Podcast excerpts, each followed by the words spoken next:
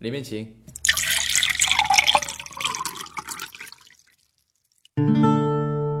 每个来过的客人都会讲个故事。今天我买单，欢迎来到路人酒馆。各位好，我是程东。张大仙的故事。二零零八年，我大学毕业，没有去北上广相信眼泪。我是家里的独生子，爸妈希望我留在身边，所以我听从了父母的安排，在家乡县城的单位里工作。在家的日子，我几乎每个星期都会听到我妈催婚的声音。第三年，唠叨的日子终于结束了。我下定决心要去外面的世界看看。我用两年内一定让老妈抱孙子的理由，顺利的溜出去了。我去了上海。从小我就觉得上海是个神奇的地方。至于为什么神奇，我也说不上来。大概是因为。从书本里或者电视里看到的吧。刚来上海，必须省着用。根据同学的推荐，我到宝山区那边租了个房子住下，然后用一个星期玩遍上海。找工作花了半个月，终于正式上班。我去一家外贸公司做销售，公司环境特别好。五 A 级办公，与老家小县城里相比呀，简直就是一个天一个地。我本以为会在这家公司有个美好前程，甚至连蓝图都规划好了。十天后，我发现一切都不是我想象的样子。主管用一个优雅的理由，让人事部辞退我。说我性格问题，这突然让我想起来之前在新人会议总结上，我反驳了主管的观点。从那以后，我发现在职场说话不能太直性子了，尤其是和上级。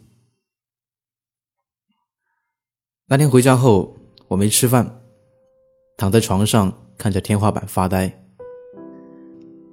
突然觉得。这个城市好像并不太欢迎我。大概又过了两周吧，我没钱了，不想告诉我妈，不然她又会叫我回家。那段时间我真的很省，一天只吃一顿饭，还欠了房东两个月的房租。不久后，我重振旗鼓。继续投简历，找工作。我跟着手机地图在这座城市里穿行。上班后，我遇到了热心的同事，比我早来这家公司的亮亮，无意间聊到了我的情况。他知道我没钱了，亮亮主动借给我一千块钱，给我当生活费，让我支撑了下去。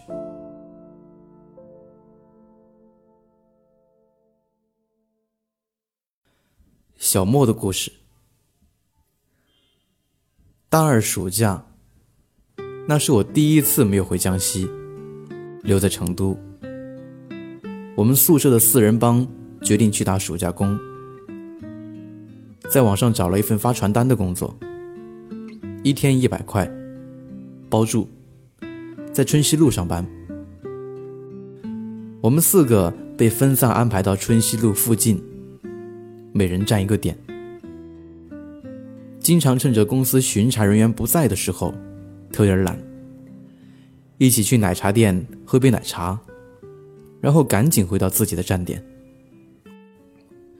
本以为这样的日子会持续到开学，但半个月后，老板说这段时间不做促销了，所以也就遣散了我们这群人。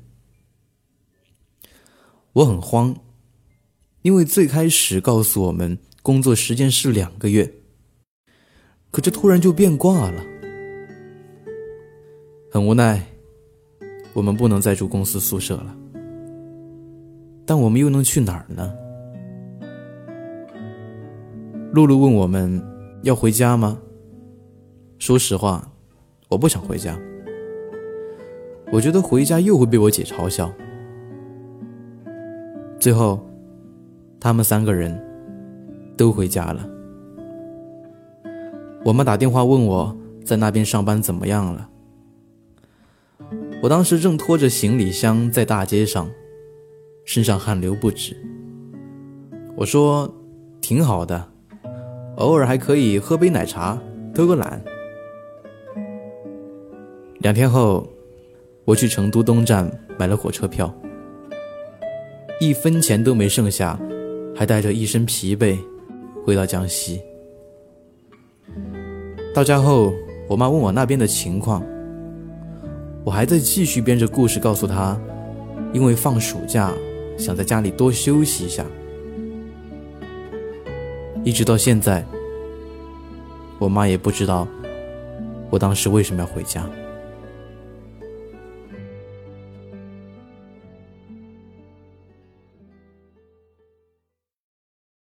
阿文的故事，在深圳工作五年，这五年。我并没有觉得自己能力上有太多的提升，而是和女朋友看了数不清的电影。我们网恋半年，见面后就决定要在一起。我们都住在南山区，只距离一个公交站台。后来，干脆直接住一起。在一起的日子很慢，可分别的日子却是一眨眼。那是过完年返深的一个月后，他爸爸在生意上被人算计，亏了很多钱，连房子都给抵了。一气之下，住进了医院。他请了长假回家。我到机场去送他，叮嘱回去后要是有什么情况，一定要告诉我。一个星期后，他给我发来消息，他爸爸因为伤心过度患上了抑郁症。这件事情对他的打击特别大，我怕他内心撑不住，我说我也去一趟他家。但他没同意，还告诉我说不来深圳了，让我好好照顾自己。后来他跟我提了分手，我当时的情绪非常复杂，但我没有怪他。紧接着我辞职了，之后我去了很多地方，丽江、三亚。成都，这些都是南方城市。成都是旅行的最后一站，也是让我印象最深的一站。我的手机被扒手给摸了。其实手机不值钱，但是相册里有那些曾经和他的照片，我却不敢估价。也许那些东西根本就不属于我吧。那段时间，我觉得我特别穷，而且一无所有。我跟强哥借了八千块钱，去北京重新开始。不久之后，我真的有了新的开始。而今年，是我和我老婆结婚的第六年，还有一个五岁的女儿。明天冰雪封山的时候，我也光着双脚站在你翻山越岭的尽头。正当年少，两千个秘密，没人知道。